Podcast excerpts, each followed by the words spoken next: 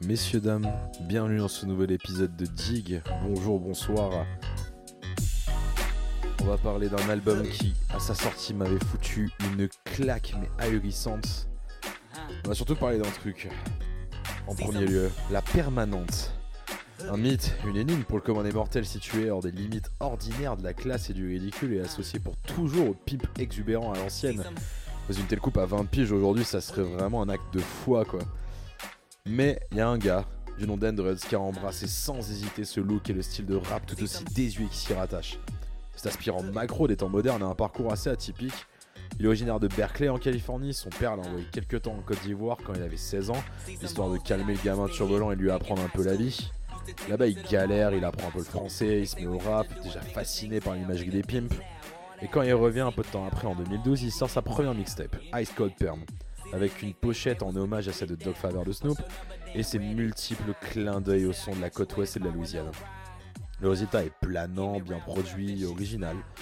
On sent que le garçon quand même a du potentiel. Et là en 2014 il sort son second essai, Ivry, où il pousse encore plus loin son délire et s'oriente vers des sonorités résolument plus funky. Alors que Cold Perm, comme dit précédemment, tendait plutôt vers une ambiance froide et dépouillée. Ivry est plus chaleureux, plus coloré, plus kitsch aussi un peu.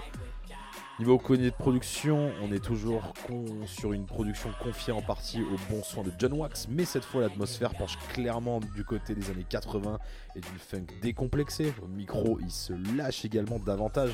On entend pas mal de chants, de refrains inspirés vraiment et de saillies improbables. Malgré que le Californien soit vraiment pas un monstre de technique, il incarne son personnage à fond comme un type qui aurait un peu trop regardé The Mac.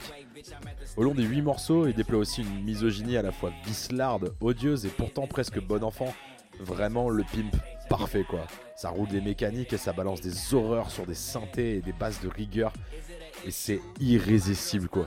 Ça il se dégage de l'ensemble un charme un poil ringard mais tellement accrocheur. Et il le sait et tient son rôle à la perfection avec un petit clin d'œil complice. Certes, le jeune homme n'a pas le style déjanté ni le charisme d'un Sugar Free, mais il a un talent évident sans compter qu'il a un humour et un sens du recul qui le sauvent du premier degré. Sur Ivry, il ressuscite un genre et tente des choses audacieuses sans avoir l'air d'y toucher. À l'image un peu d'un Sébastien Tellier, il a derrière le personnage en couleur une profonde maîtrise de sa musique et vraiment une vraie vision d'ensemble. Au fond, c'est une histoire d'équilibre, juste assez de sérieux et de sincérité pour ne pas tomber dans le potache, suffisamment d'autodérision et de jeu autour des codes pour ne pas friser le ridicule. Le résultat final est vraiment impressionnant et parvient même à paraître innovant alors qu'il joue en partie sur la film nostalgique.